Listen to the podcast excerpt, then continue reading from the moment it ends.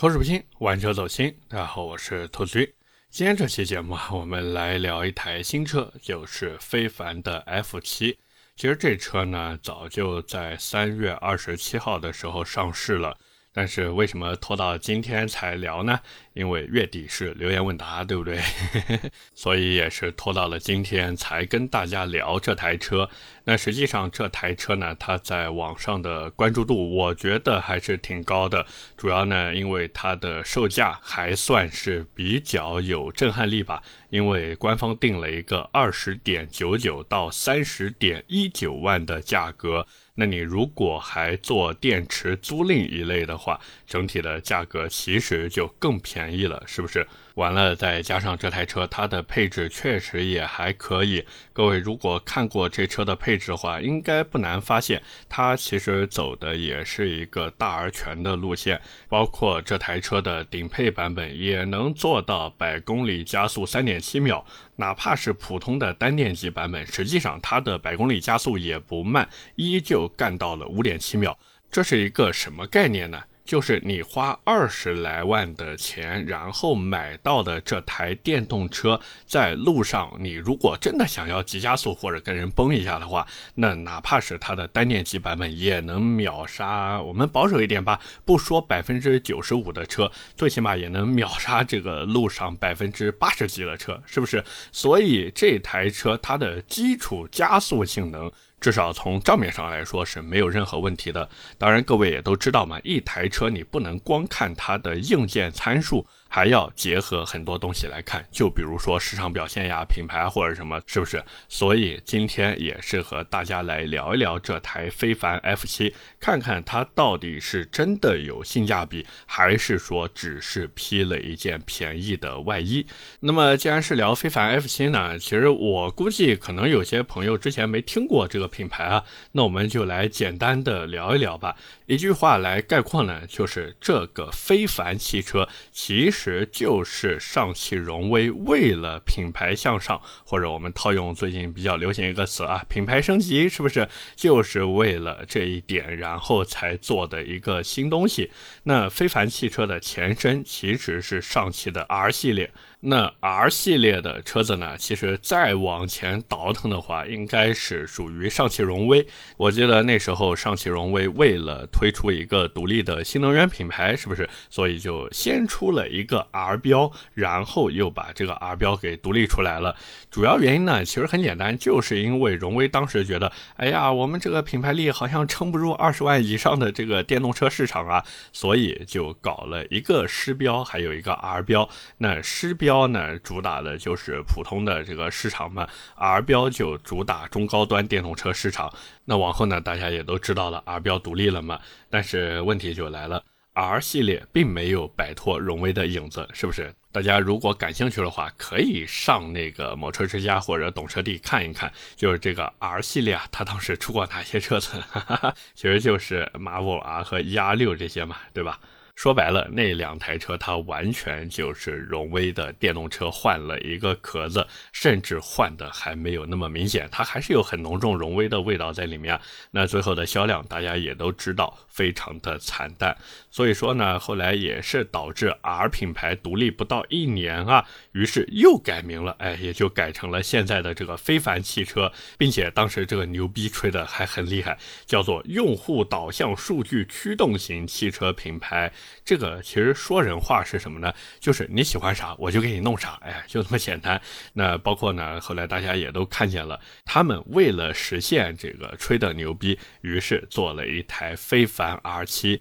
但是实际上这车卖的怎么样？后续能不能一直卖得好呢？我这边先打一个大大的问号啊！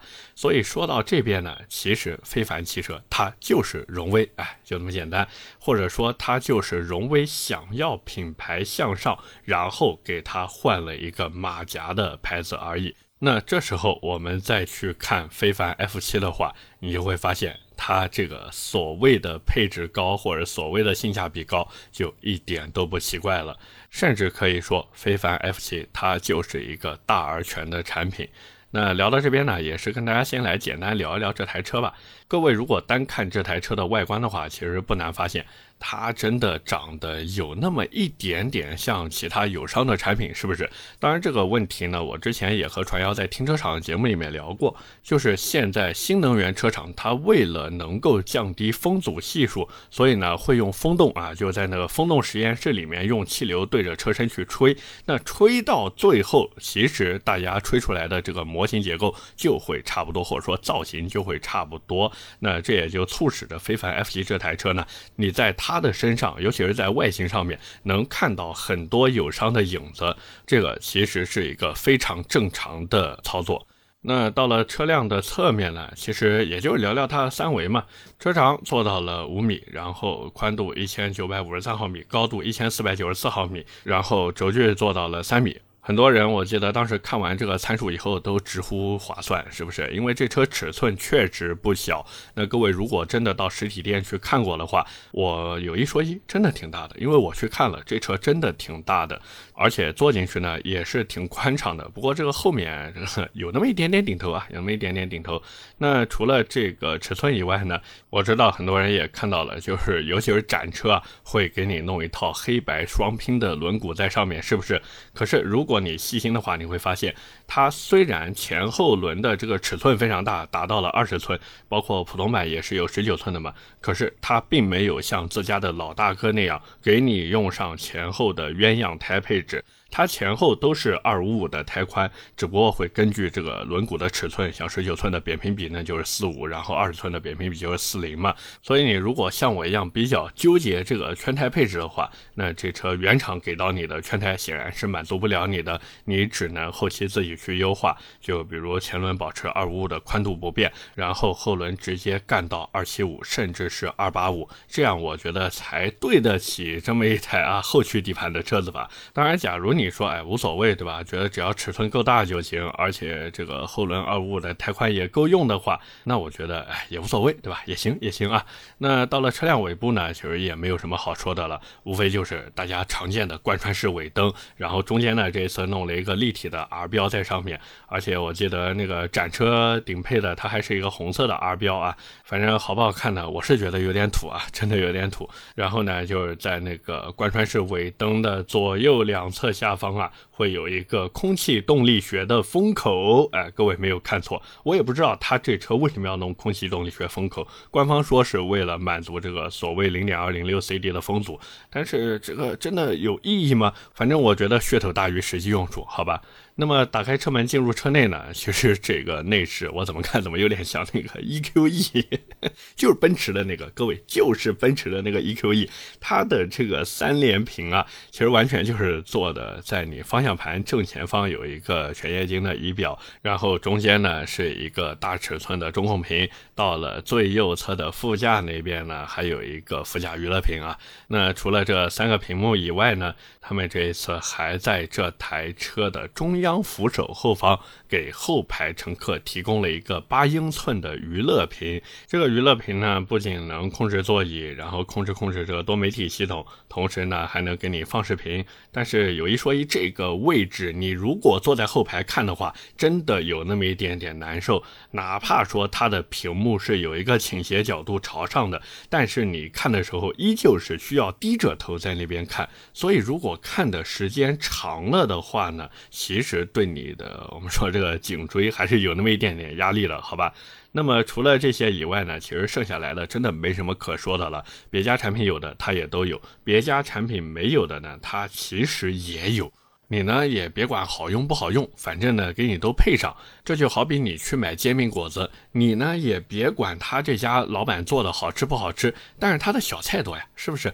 而且人家给你摊的那个煎饼还又大又圆，那你这时候再看看价格，你是不是就觉得，哎呀，都这个样子，都这个价格了，对吧？能吃饱就行了嘛，是不是？所以非凡 F7 核心点就在这个地方，它就是想要用大而全的配置，结合它。现在的一个官方指导价，然后让你有一种占了便宜的感觉。包括这台车，它的尤其是那个入门版的价格，只定到了二十点九九万。所以很多人当看到这个入门指导价的时候，他转头再看看，尤其是像比亚迪汉 EV 那种车子，他就会想：哎呀，这个比亚迪汉 EV 什么尺寸啊？稍微懂一点车或者比较注意底盘的呢，又会想：哎呀，比亚迪那边还是个筷子悬挂。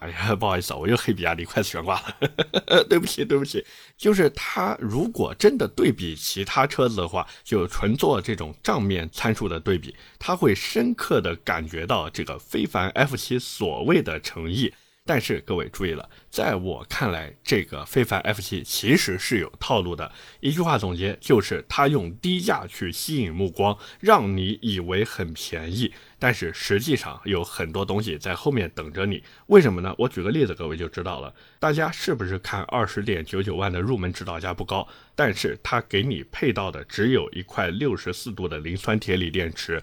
那各位也都知道，磷酸铁锂电池的成本是远低于三元锂电池的。所以换句话说，各位不要看这车的入门价便宜，实际上它在成本上就已经给你进行优化过了。那你说，哎呀，我这个想要密度更高的三元锂电池？可不可以？可以，没问题。但是你少说得加两万块钱上去，这时候它能给到你的就是一块七十七度电的三元锂电池了。可能有人会说，哎，那这个兔子我不行，我就加这两万嘛，对吧？反正我都买二十万的车了，我再加两万又何妨呢？好，各位，我们再看配置表。当你加了这两万上去以后，你想不想要长续航？你说我想要，是吧？好。这时候还有一款和长续航同样都是二十四点九九万的进阶版又出来了。你一对比配置，发现，哎，我只要舍弃了这么一捏捏的续航，其实续航能多多少呢？无非就多了九十公里，是不是？当你舍弃了这九十公里续航以后，你就可以再多花两万的基础之上，当然是比二十二点九九万再多花两万的基础之上，多出一大堆智能。辅助的配置，那这时候你的这台车的价格是多少？刚才我也说了，二十四万九千九，对不对？可是各位，你当时是奔着什么去的？你当时是奔着那个二十点九九万的车子去的呀？那这时候你的车价已经来到多少了？换句话说，你已经比你当初计划的多花了四万块钱上去了。而且，当你多花了这四万的时候，你会发现，当时官方在做广告宣传的时候，就有一套什么巴赫座舱嘛，是不是？哪怕你花了二十四点九九万，它依然没有给你。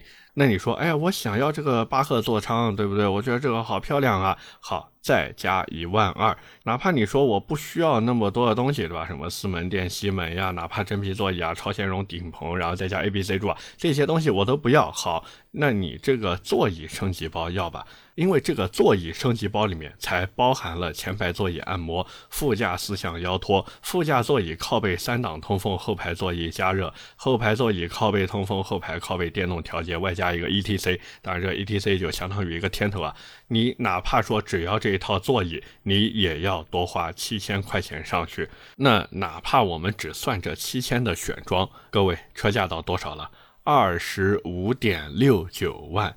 也就是说，比你当时想看的那个二十点九九万的车子贵了多少钱？贵了五万多块钱上去啊！所以我一直觉得这台车它完全就是用一个低价去吸引大家的目光，让你以为很便宜，但是实际上它就是靠配置的阶梯设置一个又一个的吸引点，去撺掇着你不自觉的往上去看。毕竟，当一个人他真的想买一台车，车的时候，他就有可能，或者我们说，甚至有很大的可能。就是会劝自己，他会自己给自己洗脑，会觉得，哎呀，反正我都来买这台车了，对不对？那我为什么不在自己力所能及的范围之内去选更高的配置呢？那这时候销售如果在你的耳边跟你说，哎呀，先生你好，你是不是这个资金方面啊，这个需要一些周转或者需要一些帮助呀？哎，没关系，我们这边有一些金融政策，你可以了解一下。好，把官方给到那些金融政策，啪啪啪啪跟你一说，你一看，哎，这个金融政策好像也不错。完了再看看。自己这手机啊，每个月这工资到账多少多少元的短信，我就想问了，几个人会不心动呢？是不是？所以非凡 F 七的套路就在这边等着你，除非就是你愿意捏着鼻子去忍受那个六十四度电的磷酸铁锂电池。同时也不做任何的选装，哎，我就只买这一台车，那你完全可以就是说我冲着便宜然后去买。但是假如或者我们说，但凡你对舒适化配置和智能化配置有一点要求的话，不好意思，这台车你最起码也要花到二十五六万才能买回来，而且还是裸车价，不算保险。那这时候你在想这台车它还便宜吗？各位说是不是这么个道理？那么聊到这边呢，其实除了这个套路以外，我觉得还有一些是要注意的。当然，核心点只有一个，就是品牌，品牌还是品牌。因为非凡其实它现在整体的品牌力，我认为是有点弱势的。虽然说这个牌子的背景非常的强大，但是整个非凡汽车其实它的销量现在并不高。那外加这个非凡 F 七，它也是新车上市嘛。虽然据说啊，据说这车和非凡 R 七有着这个千丝万缕的关系，可是它新车上市也没有接受过市场的检验，所以各位真的等一等再买，千万不要去做小白鼠。毕竟非凡汽车以前做的产品呢，确实多多少少都有些问题，包括但不限于续航里程虚标呀、驱动电机故障呀，还有车身异响这些。所以我觉得各位真的千万不要着急买，毕竟这台车子它依旧用的还是上汽时代的电池。那各位看看这个之前啊用上汽时代的这些产品，它的续航，呵呵呵所以各位到时候真的。等实车上市，有车主去当小白主买过了，你们呢？这个过一两个车展啊，看看有没有人维权。如果有人维权的话，那就敬而远之；如果没什么人维权，甚至有不少车主还在网上夸夸这台车，那我觉得到时候入手也不迟嘛，是不是？那么聊到这边呢，其实关于这台车真的聊得差不多了。最后呢，也是分享一些我的想法吧。就是各位也都知道，现在的自主品牌，尤其是这些国产的造车新势力呢，总是觉得啊，多生孩子好打架，看看自己哪个孩子更能打。呃，像上汽呢，它也是这么操作的。包括我之前也说，就是非凡它其实也有一个同门师兄弟，就是智己。其实各位也都知道，我挺喜欢智己的车子的，尤其是对于他们的底盘。就算我在节目里面老是拿他们这个威廉姆斯车队调教来打趣，但是实际开过以后呢，我也是跟大家分享过很多次，就是我觉得它的底盘调教做的真的很不错，是不是？不过有一说一，非凡的车机做的是真的烂，所以我觉得非凡官方啊，赶紧吧，赶紧做 OTA 吧。不要让我们这种喜欢你这个产品的人，甚至真的去买了你产品的人，然后就因为车机太蠢，最后影响你这个后期的销量，是不是？那回到这个非凡 F 七上面来说，其实官方在宣传的时候呢，也是有意无意的想要和自己去脱离关系。但是这车无论是整体的造型设计啊，还是说这个底盘架构呀，其实我总觉得是参考了一些吧，参考了一些之前的智己 L 七，所以呢，总让人会有意无意的觉得非凡 F 七它就像是一台智己 L 七的青春版。当然，官方肯定是不会承认的嘛，对不对？毕竟这两个品牌虽然说都有上汽的背景，但是非凡显然是更像上汽的亲儿子。包括各位其实也能看得出来，就是上汽为了这个非凡 F 七也是造了很多的事，甚至说在之前非凡 R 七上市的时候，他们就已经花了很多钱想要去重新打一个翻身仗。因为我记得当时非凡 R 七刚刚上市的时候。官方宣称两小时订单超过七万辆，各位，两小时订单超七万辆。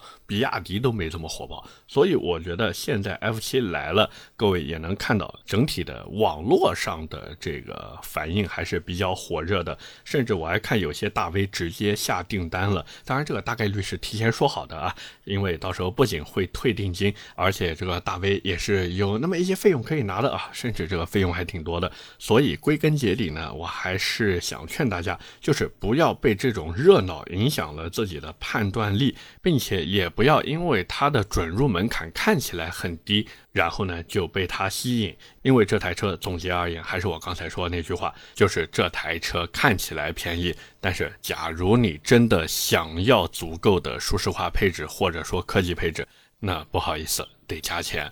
OK，那么今天关于非凡 F7，我们就先聊这么多。下面是我们的留言互动环节。上期节目呢，是我们一个月一次的听友问答，包括我也是在节目的后半段跟大家分享了一下我去河北保定出差的一些所见所闻。那么第一条留言来自 O T R 二 A 二零二八，他说：“兔子你不讲，我还不知道欧拉有这款车，就是造型有点奇怪。其实这不仅是造型有点奇怪，里面的配置也是奇低无比。”而且整体的内饰设计不能说丑吧，但是确实也不好看，甚至可以说整台车长得跟欧拉完全格格不入，所以真的是一个 我觉得蛮奇葩的产品。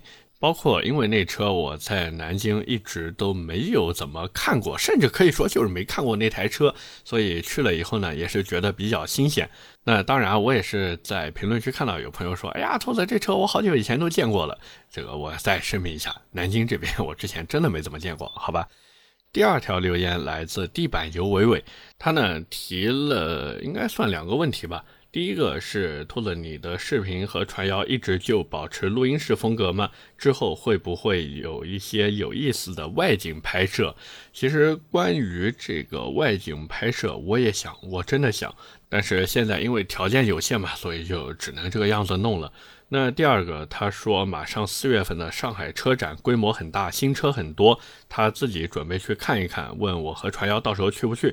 这个不一定去，真的不一定去，因为车展虽然说会上很多的新车，包括也会有一些首发呀、发布会啊之类的都会有。甚至还会有一些车厂，就是赶在这个上海车展期间，然后呢举办一些活动，包括邀请这个各家媒体过去参与啊、报道啊，甚至是直播之类的。但是我和传谣这个真的不一定去，好吧？反正就算我们不去，我们团队也会有人去的。这个到时候看吧，到时候看好不好？最后一条留言来自听友四零三三七六五七六。他说：“兔子，我前几天有幸开了下别人的四驱黑标高尔夫。”这个四驱的高尔夫，那就是高尔夫 R，但是高尔夫 R 原厂应该是银色的 logo，所以它的这个黑色 logo 应该是自己改的。但是呢，他说这自己终于理解为什么拉力赛车都是两厢了。其实拉力赛车并不全是两厢啊，之前斯巴鲁也好，三菱也好，他们去跑 WRC 的时候用的 Evolution 和 STI，除了斯巴鲁的第十代 WRX STI 是个两厢车以外，其他都是三厢车型。同时，奥迪当时去跑拉力赛的时候用的也是三三厢车，所以并不是说跑拉力赛就一定是两厢。那你如果再往前追溯的话，到了那个油门焊死谁怂谁是孙子的 B 组年代。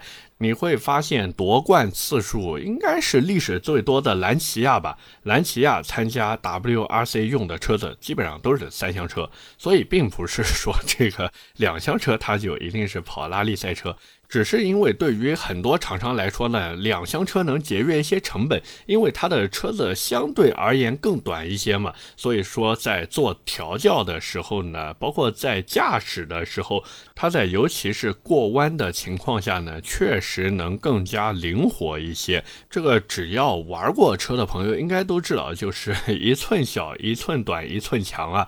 但是这个更强的前提。是有相同的调教和性能，那你这时候车子更短的话，过弯确实更给力一些。可是各位也都知道嘛，跑越野拉力赛各家厂商的技术不尽相同啊，所以这呢也就是每家厂商选用的车子不一样。然后他问说，现在为什么没有厂家出一款外观丑、马力大、手动挡的两厢钢炮呢？卖不掉啊！卖不掉啊，没人买啊，就这么简单。车厂又不是慈善机构，就算他为了梦想啊，想为梦想窒息一下，然后去做这种车子，我跟你说，全都是天价，真的全都是天价，不可能说很便宜卖给你的。就像当年的福克斯 RS 那玩意儿都卖多少钱了，是不是？有几个普通人愿意花个四十多万去买一台福克斯回来啊？哪怕它是一台福克斯 RS，是不是？你买回去，你爸是要骂死你的呀！隔壁老王家儿子买一台福克斯才花十四万，而且买的还是个顶配，然后你这边花四十万买个福克斯回来，开出去交警还没事查你说你这是不是非法改装？那你说这个正常人会怎么选？那这种选择反馈到厂商那边就是很简单的没人买嘛，而这也就继续促使了厂家不会造这种车子。